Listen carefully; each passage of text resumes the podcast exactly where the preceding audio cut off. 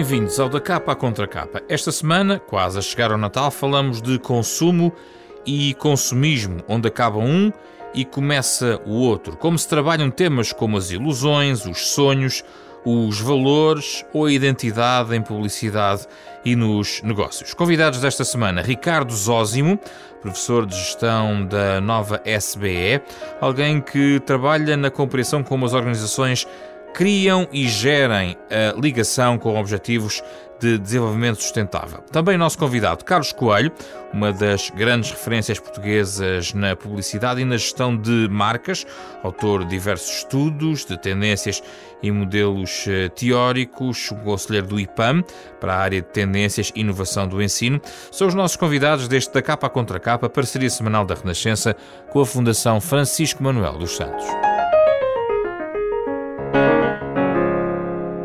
Bem-vindos ao nosso programa, uh, Ricardo e Carlos, obrigado pela vossa presença. Uh, neste tempo uh, de, em que se misturam os valores da sociedade com os valores da carteira, eh, Ricardo, para si, onde é que acaba o comércio, o, o, acaba o consumo e começa o consumismo? Eu acho que o, o consumo acaba e começa o consumismo quando começamos só a pensar em nós próprios. Uh, Dou-lhe um exemplo uh, muito concreto. Eu posso comprar uma mala de viagem caríssima porque é a coisa certa, porque vai durar 15 anos, porque me vai ajudar a, a encontrar alegria, dar alegria a muitos que vão usar a mala, ou posso comprar a mala para passear no corredor e fazer show-off que tenho uma mala caríssima e, e explicar aos outros que eu posso ter a mala caríssima e mostrar aos outros. Eu acho que é aí que acaba o consumo e começa o consumismo. É quando eu deixo o propósito das coisas, quando o propósito das coisas deixa de fazer sentido. Eu deixo de pensar no mundo e penso só em mim. Eu vou ser o maior do meu corredor, ou eu vou ser a pessoa que mais brilha uh, na minha rua.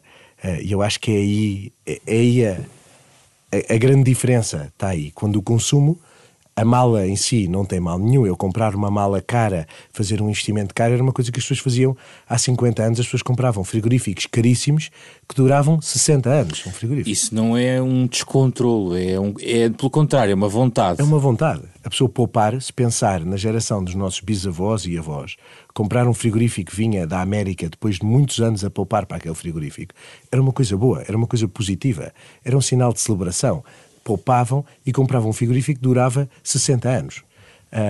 Ainda hoje, em casas de campo, esses frigoríficos ainda trabalham. Uh, eu acho que essa é, é uma das, das, grandes mudanças, é o propósito pelo qual compramos as coisas. Um, não é um propósito de nos servir ao, ao, longo prazo, mas é muitas das coisas que nós compramos são apenas show-offs, são apenas coisas que eu quero mostrar. E eu acho que é aí que, para mim, essa é a grande a grande questão. Carlos Coelho, a mesma pergunta. Onde é que começa o consumismo e termina o consumo? vamos ver se eu consigo explicar vamos a, a forma como, como vejo. Uh, começando por um dar mais outro, próximo do microfone. começando por dar outro exemplo. Sim. Um, estamos a beber vinho quando é que, quando é que termina o prazer de beber um bom vinho e começa o alcoolismo. E portanto há, há aqui um aspecto um pouco diferente que é hum, nós precisamos das coisas que são úteis e das coisas que são inúteis. Talvez essa seja a diferença, o que nos faz, o que nos faz humanos e portanto a inutilidade faz parte daquilo que nós hum, que, nos, que, precisamos para, para viver. A questão é que essa, essa, eh, essa utilidade e essa inutilidade podem se transformar em comportamentos aditivos por, uma das duas razões, porque eu posso ser consumista a comprar coisas que preciso e que vão durar muito, ou posso ser consumista a comprar coisas que me dão prazer só que faço, tenho excesso de, de, de prazer. E, portanto, há aqui um. Para mim, o consumismo é. O consumismo é um, é um, é um sintoma de desequilíbrio de uma pessoa ou de uma, ou de uma sociedade. É quando eu estou à procura em, nas coisas e comprando coisas um déficit numa parte de mim que está desequilibrada. É um descontrole? Para mim é um descontrole. Para si é um descontrole, não é um comportamento consciente? Comprar sabendo que uh, eu quero ter aquela mala mais, uh, mais cara. Eu acho que é um desequilíbrio, portanto pode ser mais ou menos consciente, mas mas, mas é claramente um desequilíbrio. Mas quando disse que nós também precisamos das coisas inúteis, uh, estamos a assumir que há uma parte do consumo que há de ser, de facto, para essa coisa inútil. Sim, mas eu não gostei da palavra inútil. Aliás, algumas das minhas intervenções eu tenho um título que gosto muito, que é o supérfluo, afinal é o essencial. Uh, gosto muito de uma frase que é porque eu não gosto dessa a inutilidade parece que de facto nós estamos ali a prevaricar em relação a algum aspecto Uh, uma frase que gosto muito que é não tenhas nada que não seja útil ou que não seja bonito. Uh, e esta é aquela, aquela questão. Então, mas bonito é a beleza ou a sensibilidade ou a, ou a estética é uma, é uma coisa inútil. Hum. Talvez aquilo que nos equilibre seja precisamente a capacidade utilitária utilitária concreta de alguma coisa e a capacidade transcendente da beleza, da sensibilidade Sim. dessa ou de outra coisa que nos vai fazer o todo. Ricardo, mas agora eu coloco a questão ainda num outro ponto, se calhar um pouco mais estranho. O consumismo pode ser uma aposta no futuro, no sentido de eu agora não preciso bem deste eletrodoméstico, mas a minha expectativa futura de vida, de bem-estar, pode atirar-me para ter essa, esse eletrodoméstico que eu, uh, se calhar não é uma das minhas necessidades básicas, mas faz parte daquele plano de vida ou daquela casa que eu quero um dia construir ou algo que me impele a fazer uma compra nesse sentido, numa expectativa futura. E aí, de facto, é consciente, mas é esperançoso ao mesmo tempo. E agora, como é que. É uma questão aspiracional, não é? Eu, muitas vezes as pessoas hum, elas expressam-se por aquilo que têm, não é? Um, e, e, isso faz parte, faz parte da nossa sociedade, a, a expressão através daquilo que nós temos, não é? E muitas pessoas, uh, a vida está feita de pequenos momentos onde nós uh, fomos um bocadinho acima das nossas possibilidades, fomos um bocadinho acima da imagem que temos de nós próprios e, e isso faz parte uh, dos processos de consumo. Não é positivo também? Pode ser positivo ou negativo, depende do que eu quiser fazer delas. Um, acho que ter aspirações a que a vida fique melhor e que a vida uh, se, se, organize de forma melhor, acho que é positivo. Um, acho que da mesma forma. Um, depende do que eu fizer delas, não é? Se for uma coisa que sirva melhor os interesses da minha família, sirva melhor os interesses de todos os outros, acho que é uma coisa boa. Hum. Uh, se for uma coisa que, que, me alegra, por exemplo, a arte, não é? Uma coisa que me permite viver melhor, dar melhor aos outros, estar mais equilibrado, acho que é uma coisa estupenda.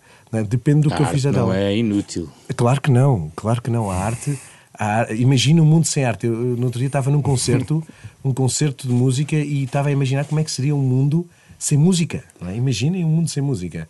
A arte tem tudo. A arte permite-nos equilibrar, a arte permite criatividade, a arte permite que nós sejamos, muitas vezes, muitos de nós, a melhor versão de nós próprios. Eu, quando vou dar aulas, tenho o ritual de ouvir música, determinado estilo de música, antes de dar aulas, para levar um ritmozinho certo quando entro na aula. Uh, uh, para não ser uh, boring para os meus alunos. E, portanto, a arte, a música são tudo coisas importantes. Agora, podem a ser consumidas só por mim, não é? Podem a ficar cá, podem ficar só aqui. E eu acho que Ou é ficar num espacinho num para serem consumidas mais tarde. Mais tarde. Essa questão temporal, hum, nós vemos nos Estados Unidos, tem, temos visto muita gente que faz isso, não é? Que compra, compra coisas que não precisa agora, uh, de forma a, a, a, precaver o futuro, isso é uma, uma visão positiva, ou de forma só a tentar adivinhar o futuro, não é? Um, eu, eu gosto muito de pensar na questão das compras com a repercussão que uma determinada compra tem, não é? Será que precisamos mesmo daquela coisa? Será que isso faz sentido? Uh, e, e, às vezes não encontro, não encontro respostas a isso uh, quando compramos uma coisa no longo prazo. Não, não encontro hum. essas respostas. Hum. Uh, Carlos Coelho, no, mas no fundo, quem está no mundo do comércio tem que lidar com este, este desejo, não é? O mundo do outro lado de quem tenta vender, certo. agora não estamos a falar daquela pessoa de compra. Claro vive deste, deste desejo. E, e do da... estímulo do consumo, claro. Exatamente. Sendo que... Uh, que é esse... diferente do consumismo. Quer, exatamente. Quer, quer explicar Não, a sua perspectiva disso? A minha perspectiva, naturalmente, trabalhando no mundo das marcas, o objetivo de uma marca é que consumam a minha marca e não a marca do lado. E, portanto, o trabalho dessa marca é estimular a relação com, com o consumidor, de modo a que no momento da decisão de consumo uh, opte por uma determinada marca em detrimento de outra. E, portanto, nessa perspectiva, há uma estimulação geral do consumo. Uh, agora, acho que gosto destas palavras, do consumo e do consumismo. Não é? nós, nós não vivemos, nós, se me permite generalizar, nós não vivemos nem no consumo nem no consumismo. Para mim, o consumismo é uma doença, é, é uma patologia, um comportamento desequilibrado em relação à, à forma como o ser humano precisa ou não precisa de estar. Não é? Uh, nós vivemos vivemos e, digamos, se tivermos possibilidades, digamos, um, um, um, uma sociedade com, com alguma disponibilidade vive num, num consumismo moderado hum. ou no consumo uh, com, com, com alguns excessos, mas com alguma moderação e por isso compramos coisas que não precisamos, compramos coisas por, por aspiração em relação ao futuro, temos muito mais roupa do que aquela que que precisamos porque achamos que vamos... Por aspiração ou por inspiração, por... para nos inspirarmos. Para... para nos Imagina inspirar. agora, 2020, estou a pensar que claro. em 2020 e, portanto, o ano vai precisar deste objeto. Sim, e portanto, digamos, é um, é um, é um, é um consumismo moderado, é alguma coisa... Controlada. Controlada, de vez em quando bebemos uma garrafa de vinho inteira, mas isso não faz de nós, percebe? Portanto, uh, e é claro que o trabalho das marcas... Uh, para mim, uma marca é uma entidade da, da sociedade que tem que ser responsável.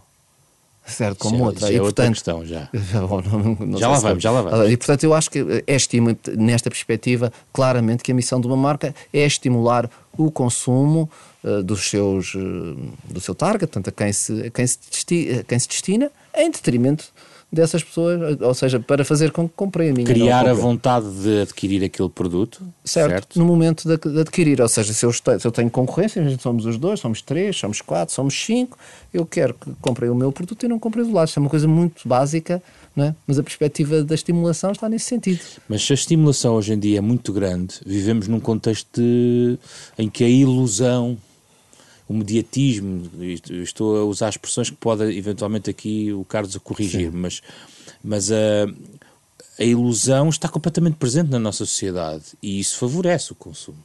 Claro, claro que sim. Claro que sim. Eu já, já, já muitas vezes tenho, tenho aprofundado essa questão de da ilusão e da proteção que os consumidores têm que ter em relação a essa ilusão, ou se é, ou se é a ilusão que devia ser proibida na comunicação, ou enfim, aquelas coisas que de vez em quando, de vez em quando surgem. Isso é um pouco difícil uh, proibir. Nós precisamos de ilusão. Nós, seres humanos, precisamos dessa luz que, que nos traz. Nós, seres humanos, precisamos de estar preparados para distinguir o que é uma ilusão. ou seja, a ilusão em sociedades menos educadas é uma coisa... É só uma questão de educação, Carlos? É, para nos prepararmos para isso?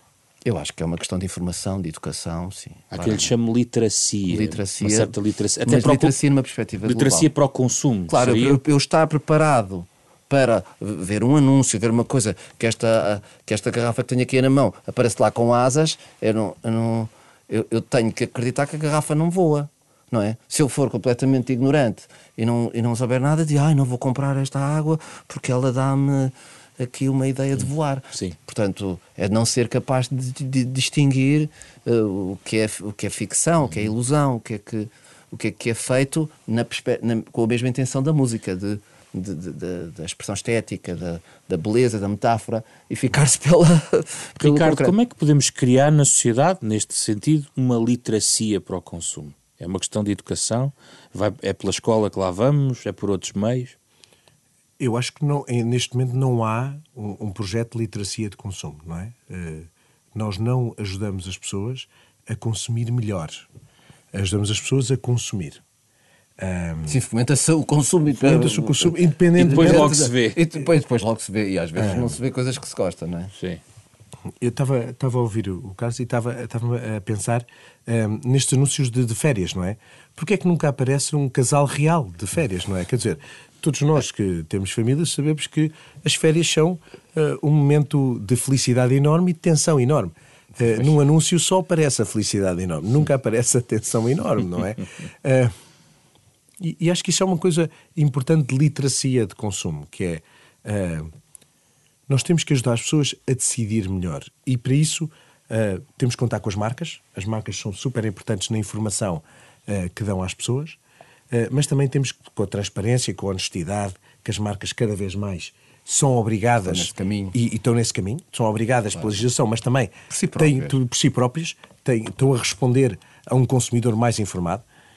Mas ao mesmo tempo também temos a aspirar, temos que aspirar a que os produtos que estão à nossa, à nossa disposição sejam produtos que realmente façam uh, uh, sentido na nossa vida. Dou, dou, um exemplo muito concreto. Um edifício. Hoje em dia, um edifício de escritórios.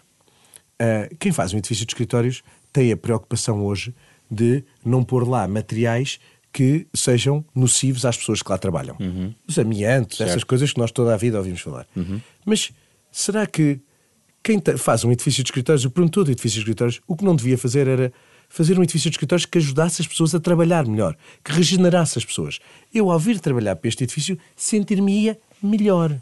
Portanto, a marca, a, a, marca e os produtos e o consumo devem ter esse, essa aspiração, é de nos ajudar a viver melhor e não de nos, de nos ajudar a consumir. Uh, este é só um exemplo. Em, Inglaterra estamos a fazer edifícios uh, que, uh, além de recuperam a água, mandam água para a rede, recuperam energia, são autossuficientes, ajudam as pessoas a viver melhor. As pessoas que vivem nestes edifícios são mais felizes, uh, uh, sentem-se melhor, vão trabalhar, uh, têm menos burnout, têm menos, faltam menos vezes ao trabalho.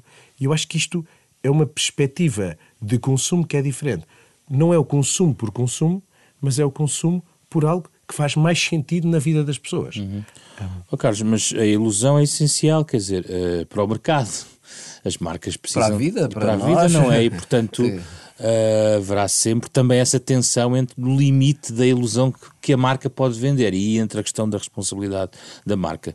As marcas estão de facto mais responsáveis em relação a isso? Quer-me dar alguns exemplos? Há dois, exemplos, há dois tipos de marcas: as que são verdadeiras não é? e as que estão preocupadas porque são assim e as outras que não são assim mas que estão obrigadas, têm, têm, têm obrigações de todas as naturezas. Okay. Aliás, a grande palavra que se fala nas marcas é o propósito, não é?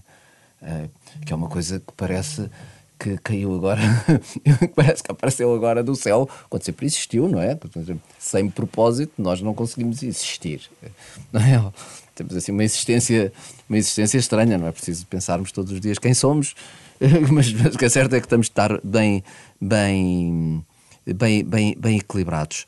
Um, uma, uma, uma marca, se pensar uh, se, é verdade, se é verdadeira, constrói a sua narrativa, a sua ilusão com base numa verdade.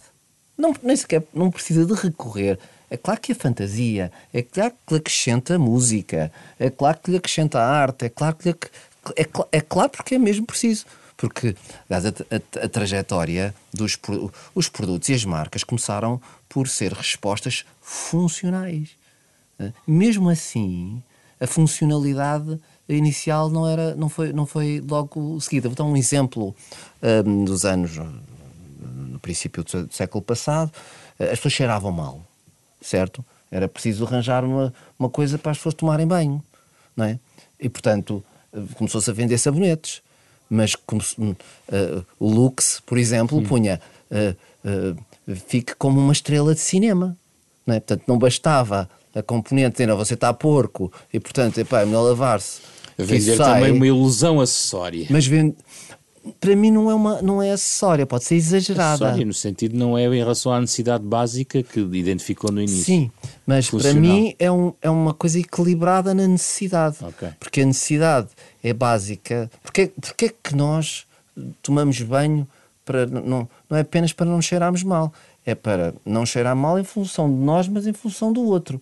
E portanto, a estrela de cinema para nos sentirmos bem. Portanto, essa, essa, é, é, essa questão. Portanto, mesmo numa fase muito, muito funcional, onde, onde estávamos a, a consumir as primeiras coisas em, em, em, em, escala, foi necessário recorrer a essa, essa equação, equação mais. E onde é que se vê hoje a responsabilidade, em exemplos práticos, uh, da marca? Nós temos, nós temos marcas que, que, que, que são, que são fiéis a si próprias. Vou falar de uma marca portuguesa que, que é, creio eu, que é bastante consensual, uh, uma marca de cafés como a Delta? Uh, um café é uma coisa supérflua ou essencial? É uma boa questão essa. não é? É uma coisa que equilibra bem essa, essas questões. Portanto, o café, até se provar o contrário, faz bem, certo? Consumimos, uh, faz bem, mas é funcional, é funcional, serve para nos despertar fisicamente, mas tem intelectualmente. Um lado, tem um lado de prazer. Tem um lado de prazer. Vamos tomar um café, tem um lado de convívio, certo? Ou juntamos a isto uma empresa que nasceu em Campo Maior, que desenvolve a sua comunidade, certo? Uma empresa que se expressa por valores de preocupação de sustentabilidade ambiental concretos, de sustentabilidade social concretos e, portanto, as, as, as, as, as fantasias que usamos para o desenvolvimento desta marca são histórias verdadeiras. Já agora, Carlos Coelho. Por exemplo. Isso, sim, mas esse é um bom exemplo. E, a Delta é acessível, toda a gente conhece, e essa e toda imagem, a gente pode ter uma opinião. Essa e, portanto... responsabilidade que se chamava, começou por se chamar responsabilidade social das empresas. Essa responsabilidade depois cai uh, numericamente ou materialmente como um, ato, um ativo muito importante da própria empresa. Ou seja, a empresa é compensada verdadeiramente por essa, por essa imagem. Isso eu não tenho a mais pequena dúvida. Uh, talvez mais difícil de explicar aqui, mas se pensarmos em quatro quadrantes das marcas, um é o quadrante funcional, uh, digamos, eu compro, tenho sede, ou estou cheiro mal, e, se, e se esta água me tira mais a sede, preciso acordar, sei lá, qualquer coisa, porque o componente. Uh, uh, outra é a componente emocional, é qual é que é a relação que uma marca tem comigo, se eu tenho uma componente emocional mais forte, essa marca é mais forte. Outra é o posicionamento estético, é nós avaliamos o mundo pela estética, ah, e, portanto, uma marca terá que se eh, vestir da forma como nós queira que nós a percepcionemos. O último dos quadrantes. O quadrante que era, que era mais, menos desenvolvido é o quadrante social. Nós brincávamos, eh, brincávamos na gíria que dizíamos que o quadrante social era o quadrante da Madre Teresa de Calcutá. Era muito importante, mas não era sexy. E as marcas não queriam estar. Era uma brincadeira. Uh, não queriam estar. Diziam, não, não, isso é uma coisa. A gente, a gente ajuda uns pobrezinhos de vez em quando, ou, ou plantamos umas árvores. Uh, o que é certo é que hoje, uh, hoje não é mais possível pedir a alguém que vá consumir a sua, a sua marca sem explicar qual é a contribuição que essa marca tem para a sociedade. E não é, não é pena, não é, não, não é as árvores plantas, não é, não é essas coisas. É, é de facto o que é que tu queres fazer. Não são só os mais jovens que o estão, estão a fazer. Talvez liderem esse movimento, mas não, não são os mais jovens que o estão uhum. a fazer. Daí que é neste quadrante, e, e eu e profissionalmente é o que chama a atenção e o que tento fazer, é, é neste quadrante que se vão passar o jogo das grandes marcas as grandes marcas do mundo são, são, vão ser aquelas, naturalmente, são fortes nos outros todos, não é? Porque já são e tem que ser. Esse quadrante como... vai fazer a diferença. Esse quadrante já está a fazer a diferença e vai ser o diferenciador. Aliás, a, a, costumo, às vezes, em algumas conferências, mudar, mudar dizer, dizer que o quadrante social será o próximo quadrante funcional. É. Ricardo, mas isto é porque os cidadãos o exigem? Isto é uma antecipação daquilo que os cidadãos exigem? Uh, sim, um, no outro dia uh, entrevistei o, o diretor de sustentabilidade da Coca-Cola, estamos a falar de marcas e portanto, uh, e, e, o Zoltan dizia-me em on, não foi uma conversa em off, ele dizia-me em on que uh, uma das grandes pressões para a sustentabilidade vem não só dos consumidores, mas também do staff. O próprio staff destas marcas tem consciência ambiental e tem preocupações ambientais. E, portanto, não quer trabalhar numa empresa que não partilhe desses valores. E, portanto, o próprio staff de dentro está a obrigar uh, os acionistas a mudar uh, a empresa. E, portanto, a pressão vem de vários quadrantes. Não vem só dos, dos, uh, dos clientes, não vem só dos consumidores, mas também vem das próprias pessoas que estão dentro da empresa e querem sentir-se alinhadas com os valores da empresa, querem sentir o seu propósito pessoal. Quer dizer, então eu reciclo, eu faço este esforço todo, eu ensino aos meus filhos, eu faço assim, faço assim, e chega à minha empresa e a minha empresa não faz isto, mas nós podíamos fazer melhor. Quer sentir o seu propósito e essa, alinhado. Essa, essa parte é outra parte do consumismo. Porque o consumismo não é apenas, no tal questão do desequilíbrio, não é apenas um consumismo de quantidade, hum. é, da, é daquilo que se consome, a forma como consome e aquilo que nós não queremos consumir precisamente por estes aspectos. Não, é? não queremos, quer como, colaborador, quer como colaboradores de uma, de uma. Portanto, não queremos ser agentes que trabalhamos nessa empresa, não queremos ser consumidores, vemos que essa empresa diz uma coisa e faz outra e não, e não, e não nos apresenta soluções concretas para, Uh, pronto, hoje fala-se muito dos plásticos, pode-se falar de uma série de, outras, de outros aspectos. Mas é preciso garantir sempre a verdade no meio do processo. Vou dar um exemplo. Uh, nós até já discutimos aqui num contexto até de um programa sobre hum, nutrição. Nem tudo, por exemplo, o que é vendido como light é verdadeiramente light, ou é, faz bem à saúde, ou tem de facto uma propriedade que altere. Essa marca vai pagar o preço mais tarde? Eu, eu o especialista de marca está eu aqui sei. ao meu lado, não é? Eu, a minha especialidade é impacto na sociedade. Um, eu posso lhe dizer que tenho conversado com vários diretores de sustentabilidade, diretores técnicos, que têm hoje em dia produtos que são muito mais sustentáveis do que eram há 10 anos atrás e não comunicam porque não querem que lhes seja apontado o dedo não ser 100%. E porque, porque 100% neste momento os processos fabris muitas vezes não pois permitem. Não, como, não, é? não, permitem. Não tem como. Uh, só para lhe dar um exemplo de uma outra empresa que é uma empresa inglesa que se chama Interface. A Interface levou 25 anos. É uma empresa de carpetes, muito famosa em Inglaterra e nos países nórdicos. Uh, e o grande desafio da Interface era fazer carpetes que eram sustentáveis, ao, ao, bom preço, a um preço que o mercado pudesse pagar e que fossem igualmente bonitas. Porque coisas feias e sustentáveis, há aí muitas. Coisas caríssimas e sustentáveis, há aí muitas. E coisas que o mercado não quer e insustentáveis, então, isso é o que quiser. Sim. E, portanto, a Interface levou 20 anos. E sabe qual é o grande problema da Interface? Não consegue recrutar os engenheiros top das escolas. Portanto, um engenheiro do MIT não quer ir trabalhar para uma fábrica de carpetes. Quer ir trabalhar é para a Apple e para a Google e para essas empresas todas. E isto é o grande problema deles. Portanto, eles levaram 20 anos a reduzir 90 e tal por cento a pegada de carbono das carpetes. Mas conseguiram. Mas conseguiram. E, portanto, eh, a mensagem é de esperança. Que as empresas estão nesse caminho, que os produtos estão nesse caminho. Eh, e que o impacto na sociedade vai ter que mudar.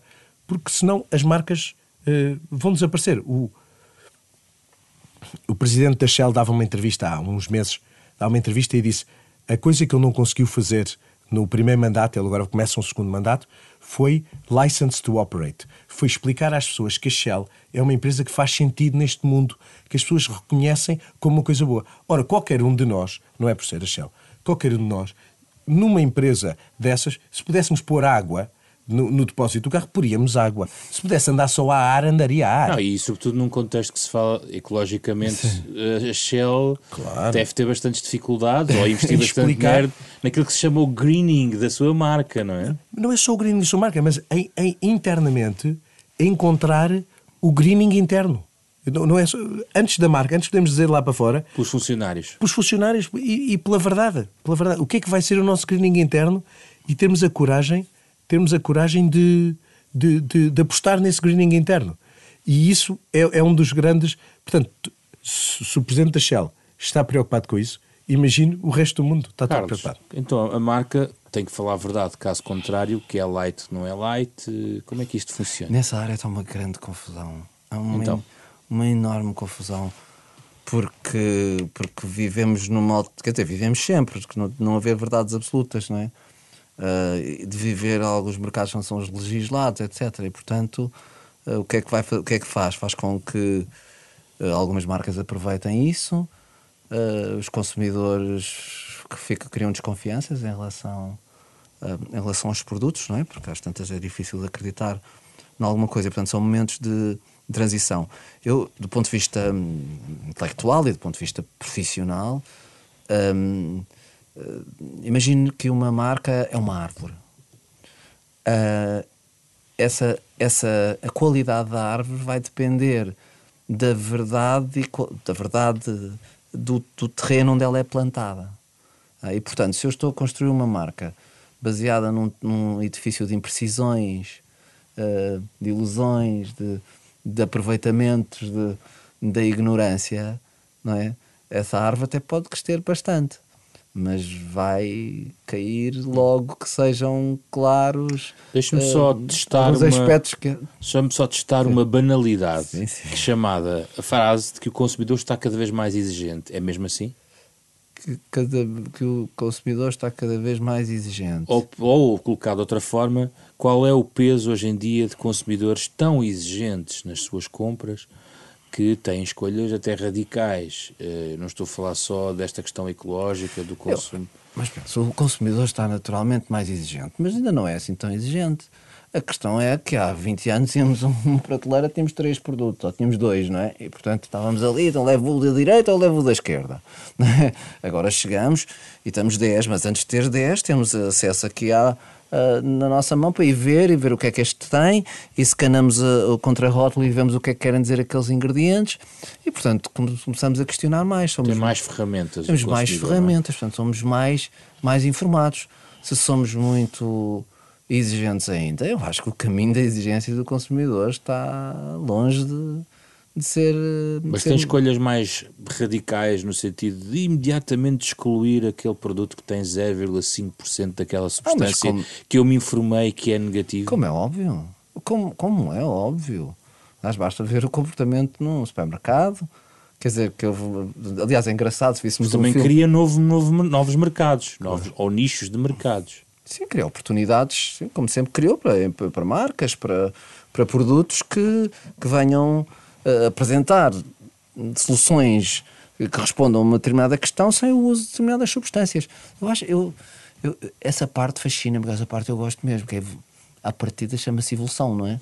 é nós, nós somos mais evoluídos, ou seja, tendemos a tirar epá, as porcarias que nos faziam mal, aquelas coisas que nos enganam, a, a, aquilo que podemos estar a fazer mal uh, à sociedade sem, sem que isso sequer fosse uma nossa, Ricardo, uma nossa intenção. Isto? Vamos fechar o programa. Queria dizer que uh, não só estão mais informados, como olham também mais para todo o ciclo de vida do produto.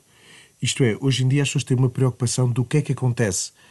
Eu compro, o que acontece quando eu estou a consumir esse produto e o que é que acontece com esse produto quando eu deixo de o consumir. Seja o que seja. Seja um, uma garrafa de plástico que depois eu ponho no, no uh, no, na reciclagem e o que é que acontece a essa garrafa de plástico. Portanto, acho que as pessoas não só hoje olham para um produto como algo que vão consumir, mas como algo que, que tem uma vida. E, e, isso claramente é, é uma coisa que vai mudar os padrões, vai mudar os padrões eh, de consumo.